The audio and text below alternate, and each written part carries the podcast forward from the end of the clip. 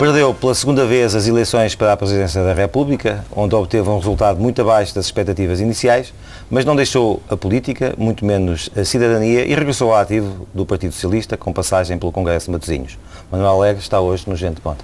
Muito bom dia. Bom dia. Como é que olha para esta crise política, financeira, económica e até, e até social, em que Portugal está mergulhado com o pedido de assistência financeira à Troika do FMI, Banco Central Europeu, Comissão Europeia, e também estas este momento, apesar de tudo, de divergências entre os principais partidos? Bem, eu olho com muita preocupação. Nós temos que saber as raízes desta, desta crise, não é? Quando Portugal aderiu ao euro, fez uma política monetária expansionista, depois com orçamentos expansionistas. Depois houve também uma política de crédito expansionista. Subiram os consumos, aumentaram os salários, os bancos uh, fizeram aquele assédio às pessoas que... Acha, acha que Portugal que tem bons salários? Não, acho que. Mas, mas houve um grande aumento na, naquela altura, não é? Uhum. Houve um grande aumento na, naquela altura. Mas. Uh, de qualquer maneira, a nossa economia não correspondeu, não aumentou a competitividade é da nossa economia e, passa, e, passámos a ter que recorrer ao crédito externo, não é? a endividar-nos para financiar o consumo público e o consumo, e o consumo, e o consumo privado. E, e esse estado de coisas é culpa de quem? Esse estado, esse estado de coisas é culpa de um conjunto de circunstâncias, mas nós não podemos desligar esta crise também da situação internacional. Temos culpas próprias, raízes próprias, eh, que é a falta culpas de próprias do Partido Socialista, que está a governar há seis anos, todos, do PSD de que todos, esteve antes. De, de, todos os que lá estiveram, de todos, é? e inclusivamente do período em que esteve o, o atual Presidente, o, o Primeiro-Ministro, que fez obras importantes de, nas infraestruturas, mas em que se desperdiçaram muito os fundos estruturais naquela altura estavam a fundo de perder. Mas agora o que é preciso é tentar perceber isto. E como é que nós vamos sair daqui? Porque eu acho que temos, temos um problema de soberania. Estamos a perder a soberania no seu exercício interno, nacional, e também no quadro, no quadro europeu. Acho que temos um problema e um desafio cultural, porque eu acho que há um déficit cultural na política e nos atuais dirigentes políticos. Se nós não sabemos quem fomos, não podemos saber quem somos. Temos que saber melhor a nossa história, conhecer melhor a nossa capacidade, os nossos, os nossos recursos, o nosso território e aproveitar melhor a nossa geografia, o mar, a terra, as cidades, eh, tudo aquilo que temos de bom, inclusive o sol, inclusive o vento. Temos um problema eh, ideológico, que é um problema mais geral, porque nós estamos no meio de uma guerra ambiental. Os, os, os neoconservadores americanos desencadearam uma ofensiva contra, contra o Obama. Cortaram 4,3 trilhões de dólares nas políticas, nas políticas sociais e isentaram 2% dos mais ricos de, de, impostos que também representam uma quebra de receitas de 4, qualquer coisa de, de bilhões de dólares. Há uma guerra entre o, a moeda chinesa, o yuan, o dólar e o, e o, e o euro. Mas os, os conservadores, eh, os republicanos, a que estão às empresas de rating, Uh, querem acabar também com, com, o euro, querem fazer implodir o euro e estão a fazer seguir, a seguir uma tática de, de salame. Quer dizer, foi a Grécia, foi a Irlanda, é a Espanha, mas é para chegarem à Bélgica, é para chegarem à Itália, à Espanha e sabe-se lá se a França para fazer implodir o euro. E nós somos apanhados. É uma guerra do, do, do dólar contra o euro. É uma guerra do, entre o dólar e o yuan e agora é uma guerra também ideológica dos ultraconservadores contra o modelo do Obama, contra o neo-keynesianismo do Obama e contra o modelo social europeu, com a complicidade, aliás, dos conservadores portugueses, isso é, tudo, isso, é tudo, isso é tudo muito certo, mas dizê-lo a propósito desta, digamos, da realidade que, que, que, que, vivemos em Portugal pode soar um pouco a desculpa. Deixe-me deixe deixe dizer, fazer uma pergunta concreta. Como é que acha que, perante esta realidade, os portugueses devem olhar para os jogos políticos que o PS e o PSD, sobretudo, continuam a fazer? Bom, eu acho que, neste momento, era preciso que houvesse um entendimento. Agora, nestas negociações. Mas não pode deixar de haver entendimento. Mas, mas não está a haver. E isso enfraquece a capacidade negocial do país. Agora. Mas como todos nós sabemos é que, agora... que, vai ter que haver, isto não é uma encenação sem Mas está bem, quer dizer, já houve aquela iniciativa do Presidente, que aliás é louvável juntar os quatro presidentes, são pessoas preocupadas com, com o país, fizeram um apelo um compromisso, mas, uh, mas já lá vamos. Uma coisa são as eleições e ninguém pode condicionar as eleições. Era agora, durante as negociações, que os portugueses tinham que estar de acordo. E esta querela entre o PS e o PSD enfraquece a posição negocial de, de Portugal. Quando o PSD diz agora que vai negociar diretamente com com, com, com a Troika, isso enfraquece a nossa posição negocial. Isso, isso significa que eles podem adotar um pacote convencional, como ontem alertava a doutora Maria João Rodrigues, que será muito mais gravoso para o nosso, para o nosso país. Como é que o senhor, como um homem de esquerda, olha, por exemplo, à posição uh, do Partido Comunista e do Bloco de Esquerda que pura e simplesmente não quiseram sequer conversar Eu, eu não gosto de lições a ninguém, mas eu acho que eles iam, na minha opinião, acho que eles iam lá ter e dizer aquilo que pensam. É? E conheço gente do Bloco de Esquerda e conheço comunistas que também gostariam de se sentir eh, representados. Não é? não, eles não tinham que negociar, tinham que dizer a, a, sua, a sua posição. Teria sido útil para o país. Porque o, é, é preciso haver quem proteste, é preciso haver quem resiste, é preciso haver inconformismo.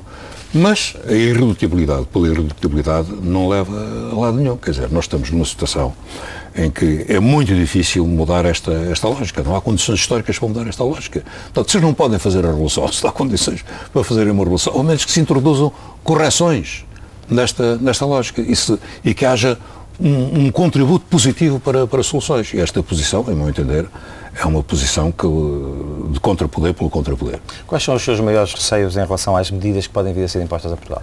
É, é que vão atingir gravemente determinados aspectos do, do Estado Social e atingir. Hum, As leis laborais? Mas isso é uma velha questão. Mas nós já fizemos uma reforma do Código Laboral, contra a qual, aliás, eu votei. Mas onde não acho que não se deve mexer. E, que, e, que, e que hoje defende. E que hoje defende. Ah, que, que hoje defende, quer dizer, acho que tem virtualidades que ainda não foram, não foram, não foram exploradas, não é? Porque, citando mais uma vez a doutora Maria João Rodrigues, quer dizer, o problema não está nas leis dos despedimentos, nem na, nem na degradação do mercado de trabalho. Acho que havia, havia que haver uma relação mais forte entre o rendimento do trabalho, não é? E e a compensação do, do trabalho. Quer dizer, devia ser premiado o, o mérito, quem produz mais, quem tem mais criatividade, etc. Devia ter, uma, uma compensação profissional. Mas não é com liberalização, de, é com, maior, com, outra, com outra organização, sem destruir a, a contratação coletiva. Não é com a liberalização dos despedimentos que isso resolve, porque há leis lá fora. Hum, que são mais, mais rígidas do que a nossa lei laboral e ninguém, ninguém, ninguém exige a Mas ia-me a falar do, do, do, Estado Social, uh, acha que ele pode estar em perigo com, com digamos, com o entendimento bom, de Portugal uh, necessariamente bom, isso agora Isso agora vamos aqui à questão com das eleições, o que, o que é que está em confronto, não é? Porque tem havido grandes apelos uh, que haja um, um, entendimento. Eu, sou, eu acho que tem havido litigância a mais. Há litigância a mais e falta neste momento uma cultura de compromisso, uma cultura de negociação e também há questões pessoais, eh, questões pessoais que inquinam depois as relações eh, políticas. Podem ser divergências políticas e pode haver diálogo. Eu, eu vivi aqui épocas como o PREC, etc., em que, apesar de tudo, as pessoas conversavam, as pessoas eh, dialogavam, mesmo, mesmo no... Mas hoje também, também, também, também dialogam. Passos Coelho esteve com José Sócrates, sabe-se agora, reunido várias horas mas, antes mas, de, de ter votado contra o PEC 4. Bom, eu acho que deve haver uma cultura de compromisso, mas Uh, nós não podemos estar a condicionar nem a falsificar as eleições. Nas eleições vão estar em confronto com projetos de governo, dois projetos são diferentes. Há muito maiores diferenças do que aquilo que se quer fazer querer entre o PS e o PSD, nomeadamente mas, no que respeita com este PSD. Mas o programa financeiro e económico de Portugal vai, fazer, vai ser mas isso, mas, isso não, mas isso não tira... Acha que pode haver dif grandes diferenças, de, objetivamente, nos próximos quatro anos, entre uma política económica ou financeira levada a cabo pelo Partido Socialista Mas o programa do governo não é só esse programa, porque há áreas que isso não vai tocar há áreas que não vai tocar. E, de qualquer maneira, uh, não é indiferente que, que o próximo governo seja liderado pelo Dr. Passos Coelho ou pelo, ou pelo José Sócrates, pelo Partido Socialista ou pelo, ou pelo Partido Social Democrata. Porque sabe-se que o PSD tem, um, tem, tem uma posição muito mais ultraliberal em relação ao, ao Estado Social. Ainda há bocado ouvi, li uma coisa do, do secretário-geral Miguel Relvas dizendo que a filha do homem mais rico não pode pagar a mesma coisa que paga a filha do homem mais pobre, mais pobre no Serviço Nacional de Saúde. Não, acho que ela tem o mesmo direito que tem a filha do homem mais pobre. E, dizer isto é pôr em causa a universalidade do Serviço Nacional de Saúde. O problema está nos impostos, é que o homem mais rico deve pagar muito mais impostos do que, porventura, aquilo que paga. Em é? teoria já paga. É? Em teoria já paga. Em teoria já paga, mas se calhar tem que pagar a mais. Mas é, o financiamento do Serviço Público de Saúde, como de outros serviços sociais, é feito pelo imposto é? e pela progressividade dos impostos. Compreendeu a estratégia política do Primeiro-Ministro de chegar até ao fim a necessidade de uma intervenção exterior? E de dizer até, inclusivamente, que não estava disponível para negociar, eu, com, para eu, com, continuar a governar com o FMI? Eu conversei bastantes vezes com ele, ouvi-o bastantes vezes, acho que havia nele uma grande determinação. Eu não estou no governo, não conheço todos os pormenores, mas eu acho que ele estava convencido que ia conseguir. Estava convencido que ia conseguir, tinha negociado aquele... Que ia conseguir fazer chegar o país a um, ao, ao, Fundo de Estabilidade Europeu mais flexibilizado. Em condições, com, maior, com, maior, com maior flexibilidade e, e, em condições que seriam mais favoráveis do que estas de, de agora. E, e aí, quer dizer, o chumbo do PEC 4, independentemente da posição que se possa ter sobre, sobre aquele PEC, eh, desplotou uma crise que criou condições para que agora as soluções venham a ser mais gravosas para, para o país, isso é indiscutível. Tem a certeza de que, que este próximo ato eleitoral pode ajudar a clarificar a situação partidária em Portugal? Ou, ou podemos estar aqui neste ato e chegar ao fim e ficarmos, estarmos num quadro partidário mais ou menos igual ao que tivemos e, portanto, isto não ter feito sentido? Eu acho que é muito difícil de prever, porque acho que tudo pode acontecer. Sinceramente, há bocado ainda vinha há bocado a falar com os amigos e acho que tudo pode acontecer. É, se, há, se há eleições em que é difícil fazer uma previsão, são estas. Mas pode ficar um quadro muito muito parecido. Agora, se se recorre ao povo, é preciso deixar o povo pronunciar-se. Nós não podemos é estar a fabricar soluções antes do povo se pronunciar. Eu acho que tem que haver diálogo, acho que tem que haver acordo sobre determinadas áreas, nomeadamente o que diz respeito à consolidação das, das políticas públicas, mas depois há políticas muito diferentes. Quer dizer, o PS tem uma posição muito diferente em relação às questões do Estado Social, Serviço Nacional de Saúde, Segurança Social Pública, leis do trabalho, a escola pública, etc. Há diferenças uh, substanciais. É preciso que o povo se pronuncie, se pronuncie e diga e diga aquilo que quer, porque não podemos, porque senão estamos a estamos a, a falsificar e a fazer batota, não é? Toda a gente já aposta num governo PS, PSD. Eu acho que uma coisa que é a negociação, que é o entendimento, outra coisa é a coligação. Pode haver entendimento, pode haver acordos de incidência parlamentar, sem necessariamente haver, haver coligação. E pode haver outras soluções. Mas também é a sua opinião que não pode haver, uh, nos próximos anos em Portugal, um governo que não seja de maioria no Parlamento? É, é, é, é conveniente que haja um apoio parlamentar. Mas pode haver um governo que, não sendo maioria, tenha o apoio parlamentar maioritário. Acha, isso também não é possível. Acha, que o, Mas isso não se pode impor. Às vezes que o Presidente da República poderia dar posse a um governo que não fosse o, maioritário? Às vezes pede-se ao Presidente da República, não é? Eu, eu, durante a campanha já fiz as críticas que tinha, tinha a fazer, mas às vezes pede-se ao Presidente coisas que o Presidente não tem capacidade para fazer. Porque o Presidente pode exercer a sua magistratura de influência pela palavra, pode tentar convencer, etc. Mas se não houver acordo na Assembleia entre, entre os partidos para fazer um governo da coligação, o Presidente, o que é que ele faz? Dissolve outra vez a Assembleia, passamos a entrar numa dissolução permanente e eleição permanente. Não é possível. Ele, ele, não pode impor, pode tentar convencer, mas ninguém pode impor soluções aos partidos no quadro da Assembleia da República. É conveniente. E é, é evidente que a pressão da opinião pública e o próprio bom senso das pessoas, não é? o próprio bom senso dos políticos, espero que tenham bom senso, encontrem, encontrem uma solução, mas também acho, li também num artigo do Vital Moreira, com quem nem sempre estou de acordo, mas agora estou de acordo, que não se deve excluir ninguém à partida. Eu, quando deixo falar do arco do governo, para mim o arco do governo são todos os que estão representados à Assembleia da República. Todos, todos podem ser governo, alguns podem ser auto-excluir. Gostaria que o Partido Comunista e o Bloco de Esquerda estivessem disponíveis para soluções de governo? Eu gostaria, era bom, era bom. Mas eh, infelizmente não, parece que não estão não é? neste, neste quadro. Se calhar se, se ganhassem as eleições, ou se tivessem uma maioria, se calhar já estavam.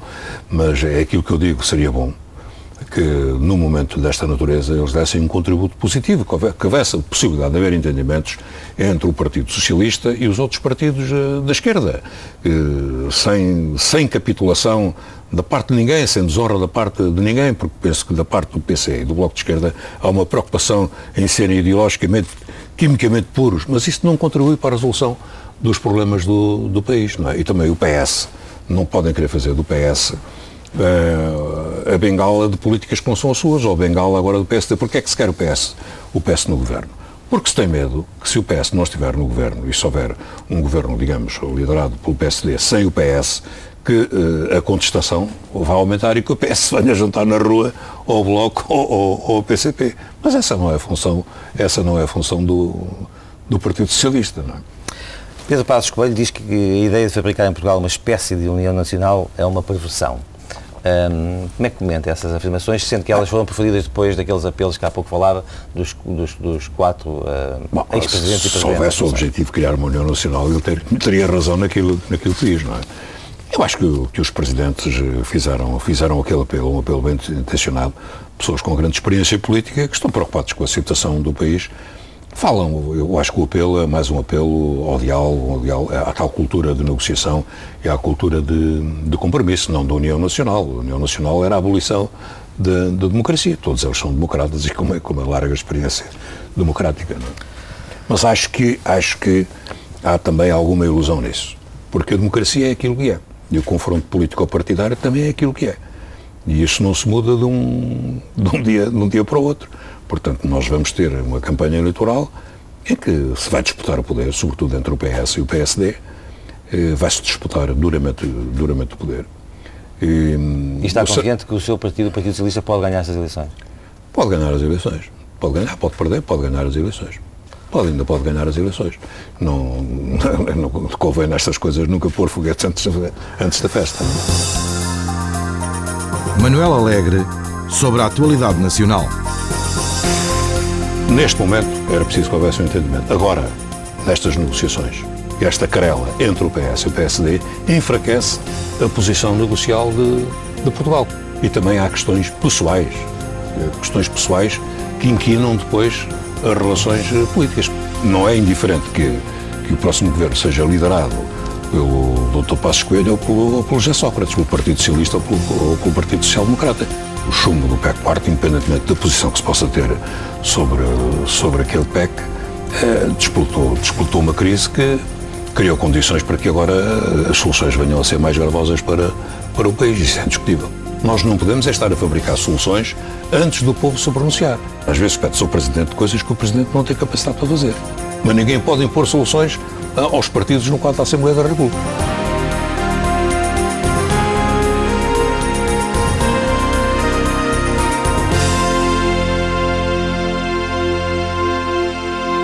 Proponho-lhe agora então que falemos um pouco da, do, do, Partido Socialista. Uh, no Congresso, uh, recentemente uh, organizado em, em Matosinhos, deu um mediático abraço a Almeida Santos. Foi o, o, gesto simbólico de reconciliação com o Partido Socialista, depois de dois ou três anos pré-eleições presidenciais, em que muitas vezes esteve contra algumas das atitudes e das decisões do seu partido. Não, vou estar contra, eu estive muitas vezes contra, sou, estou no Partido Socialista há 30, já, 35 ou 36 ou 37 anos. E nunca lhe passou pela cabeça sair?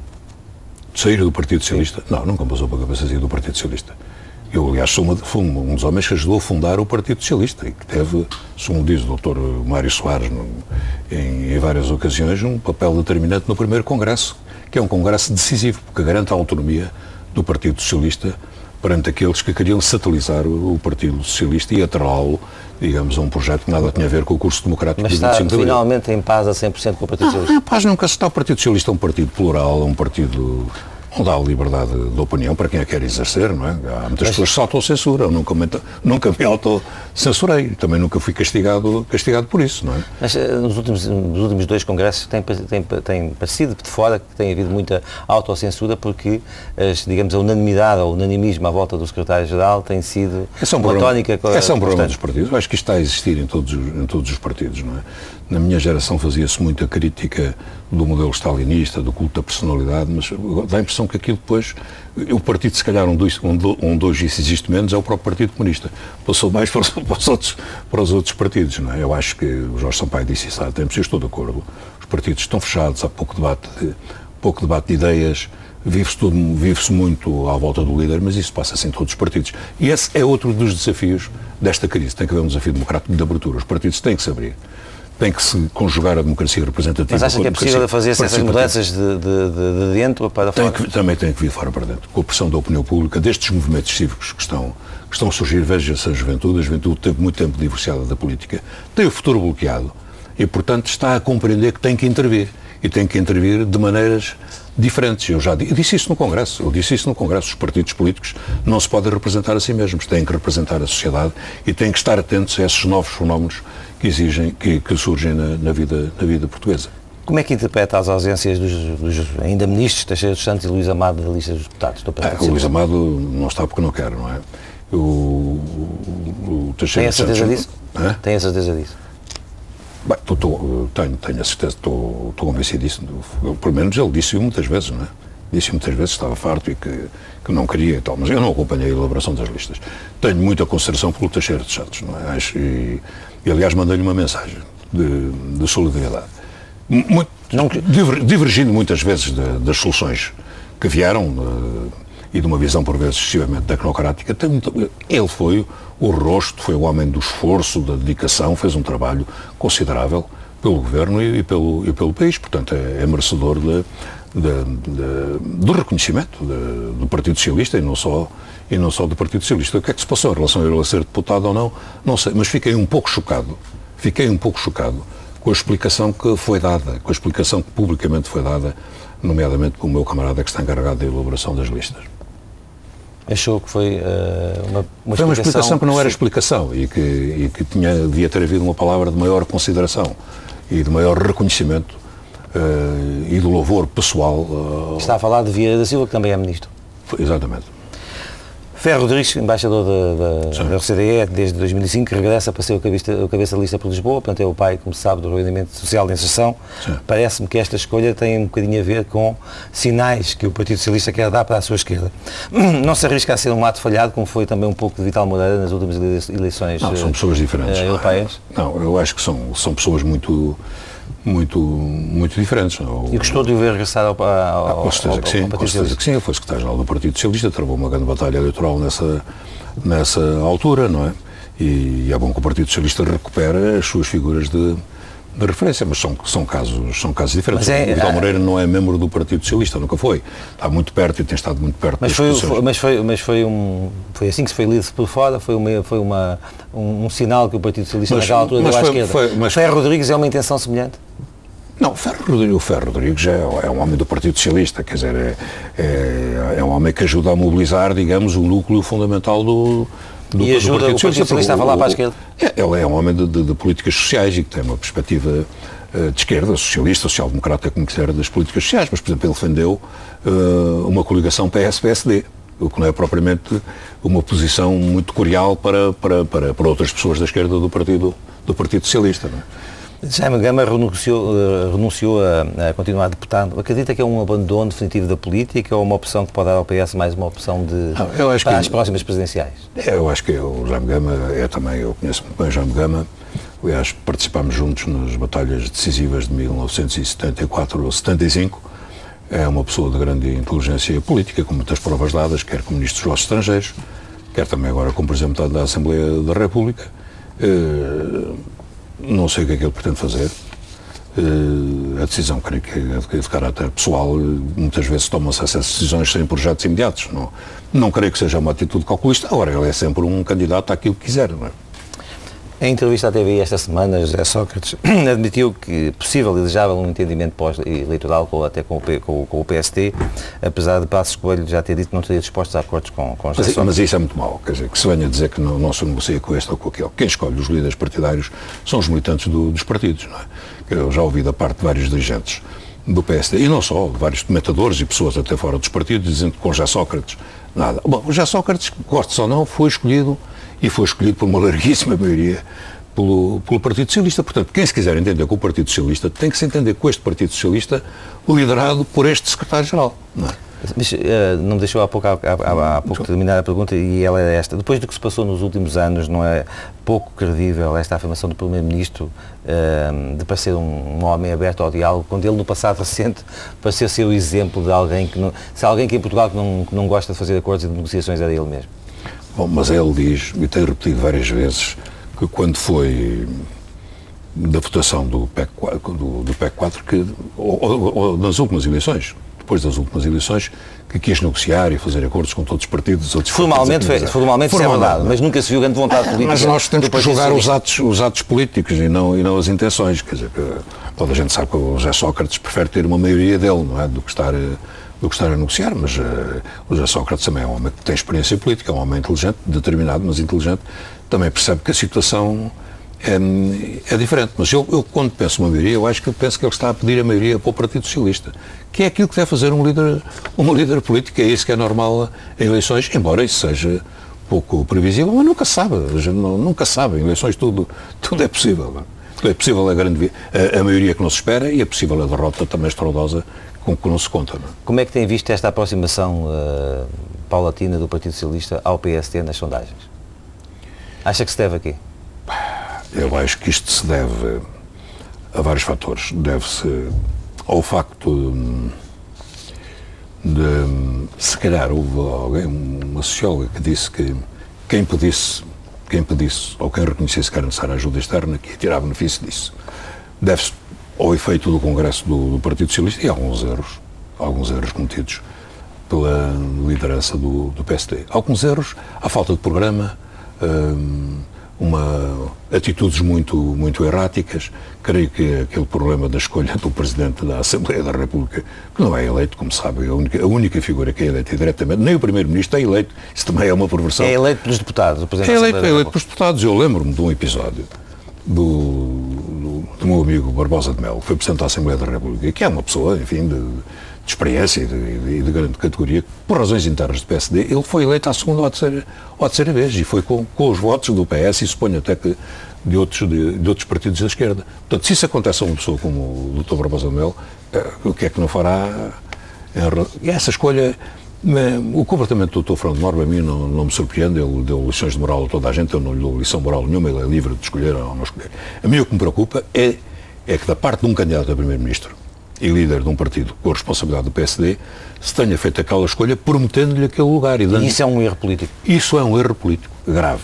Isso é um erro político grave, que provavelmente custou caro e custou, e custou uma descida substancial na, nas sondagens, dentro do próprio PSD e dentro do próprio eleitorado do PSD, porque repare, há no PSD figuras, está lá, está lá o Tomás Amaral, foi Presidente da Assembleia da República, é um senador, é, um, é uma O António Capucho, toda a gente sabia que queria queria, queria ser Presidente da Assembleia e também tinha perfil para isso. E outros, o Dr. Marcos Mendes, não sei se queria, se não queria, mas tem perfil para. Tem, tem, tem. Tem gente com perfil para ser Presidente da Assembleia da, da República, que é natural que se sinta desconsiderada. Para encerrarmos esta parte relacionada com o Partido Socialista, não lhe vou perguntar nomes, obviamente, mas apesar desta aparente unanimidade em volta de José Sócrates, eh, o Partido Socialista tem, neste momento, eh, nomes capazes de eh, substituir o atual secretário-geral quando isso vier a ser preciso, e sobretudo se for preciso num proximamente. Com certeza que tem nomes, mas neste momento quem, quem é o líder é o, é o José Sócrates, ele vai se bater para, para ser Primeiro-Ministro ou para ganhar as eleições. Espero que, espero que ganhe. Eu estarei com o Partido Socialista neste, neste combate. Agora, nada é definitivo em política, não é? Ninguém, nada, nada é definitivo, nem, nem o Salazar foi, foi, foi definitivo, não é? Portanto, há mudanças e há, há gente, o, António Jassur, o António Costa, o, o Francisco Assis, é? o próprio Ferro Rodrigues, que agora regressou, Jaime Gama, há, há nomes que podem, podem, se quiserem, mas uh, eu sobre isso não quero fazer prognósticos, porque isso depende também da vontade e da capacidade que o próximo líder do Partido Socialista, quando isso acontecer, quando isso vier a acontecer, e não sei quando é que isso virá a acontecer, tem que resultado da vontade dos militantes e da capacidade de quem se candidatar. Manuel Alegre sobre o Partido Socialista. Sair do Partido Socialista? Não, nunca passou a cabeça sair do Partido Socialista. Tenho muita consideração pelo Teixeira de Santos, não é? Acho, e, e aliás mandei-lhe uma mensagem de, de solidariedade. José Sócrates, goste ou não, foi escolhido e foi escolhido por uma larguíssima maioria pelo, pelo, Partido Socialista. Portanto, quem se quiser entender com o Partido Socialista tem que se entender com este Partido Socialista liderado por este secretário-geral. O comportamento do Dr. Fernando Norma a mim não, não, me surpreende, ele deu lições de moral a toda a gente, eu não lhe dou lição moral nenhuma, ele é livre de escolher ou não escolher. O próximo líder do Partido Socialista, quando isso acontecer, quando isso vier a acontecer, e não sei quando é que isso virá a acontecer, tem que resultado da vontade dos militantes e da capacidade de quem se candidatar.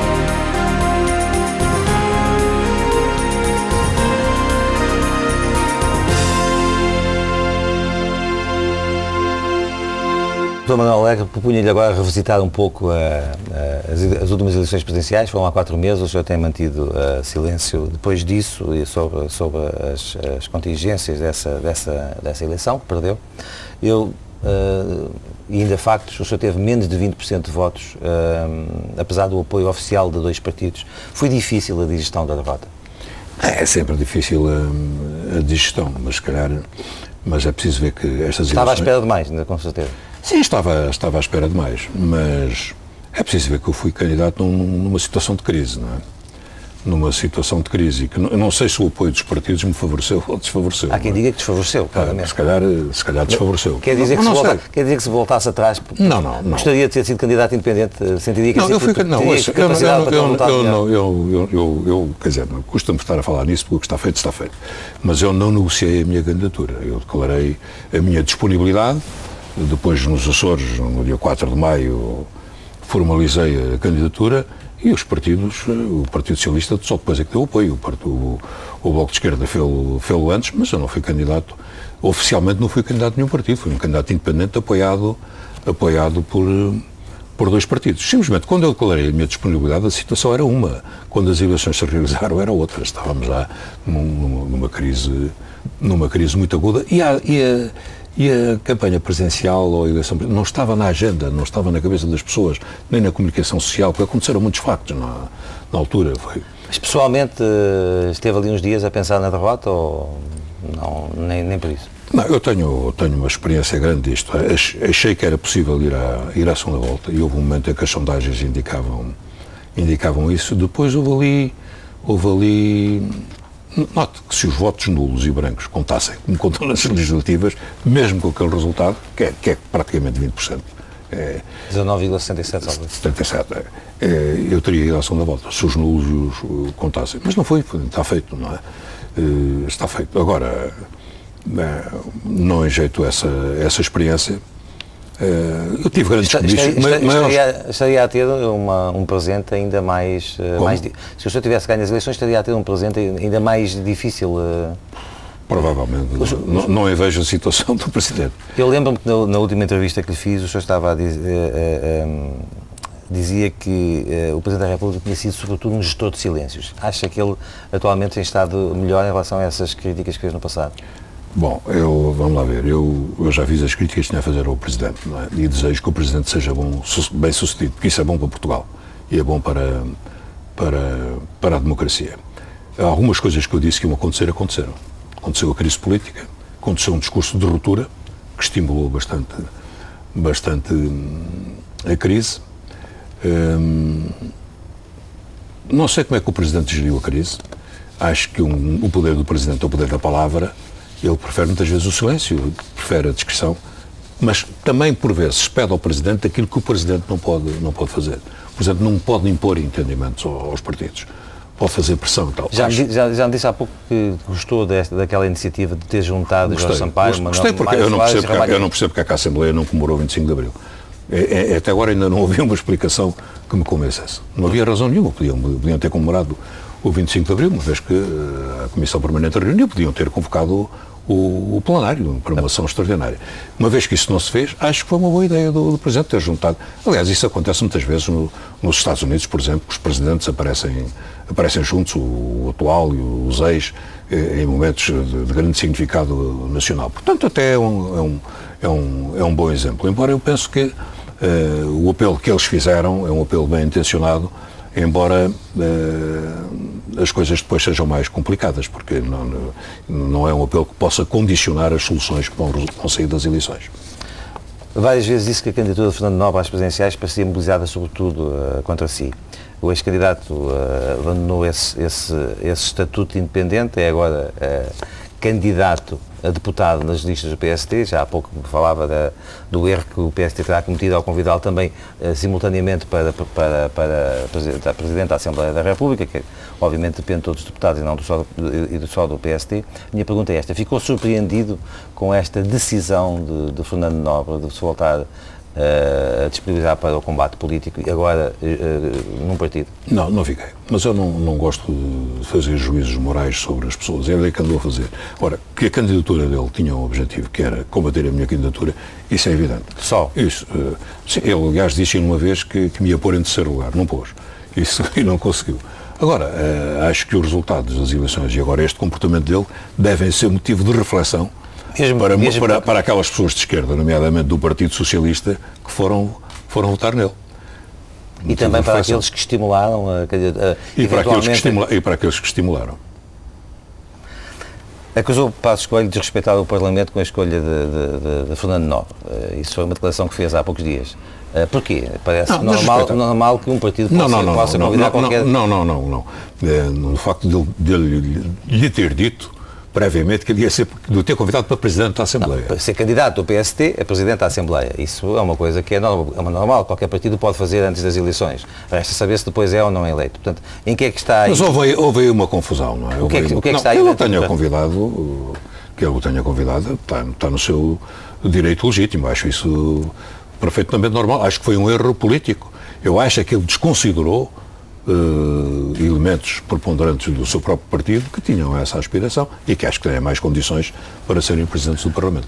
O senhor com a experiência parlamentar que tem acha que, vai, que, que, que é fácil uh, eleger uh, o PST poder, mesmo ganhe as eleições, eleger Fernando Nobre a Presidente da Assembleia da República? Depende das maiorias que, da maioria que ali houver, mas vai ser muito difícil. Por aquilo que já disse o CDS, o, o Bloco de Esquerda... Sim, sim, vai ser muito difícil. E, e o próprio PSD. Duvido muito que haja... O voto é secreto, não é? Vai uh, estar a pensar escrever sobre as duas, estas duas vezes em que se candidatou a Presidente da República? Não, por enquanto, por enquanto não. Uh, são duas experiências diferentes. A primeira foi uma experiência pioneira, não é? E é bom recordar que nessa altura tive quase 1 milhão e 200 mil votos, portanto ele muito mais do que teve agora o, o Nobre. Mas menos e, 400 do que teve na segunda Não, não, não é 400. 300 e tal? Não, não chegou a 300 e tal, 200 e tal, quase 300, quase 300, mas também, isso também é cavaco civil teve menos, menos 600. A situação, é preciso ver que houve uma, uma abstenção de quase 54%, não é? Portanto, toda a gente, toda a gente aí perdeu perder votos. Mas pronto, perdi. Foi, foi Mas se escrevesse, contaria algum facto interessante que não seja conhecido da opinião pública? Bem, se escrever, veremos. Provavelmente não vale a pena escrever se não há factos interessantes para contar. Manuel Alegre sobre a derrota nas eleições presidenciais.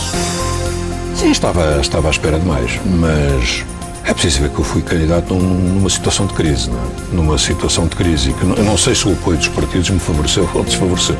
Custa-me estar a falar nisso, porque o que está feito, está feito. Mas eu não negociei a minha candidatura. Quando eu declarei a minha disponibilidade, a situação era uma. Quando as eleições se realizaram, era outra. Achei que era possível ir à, ir à segunda volta e houve um momento em que as sondagens indicavam, indicavam isso. Não, não a situação do Presidente.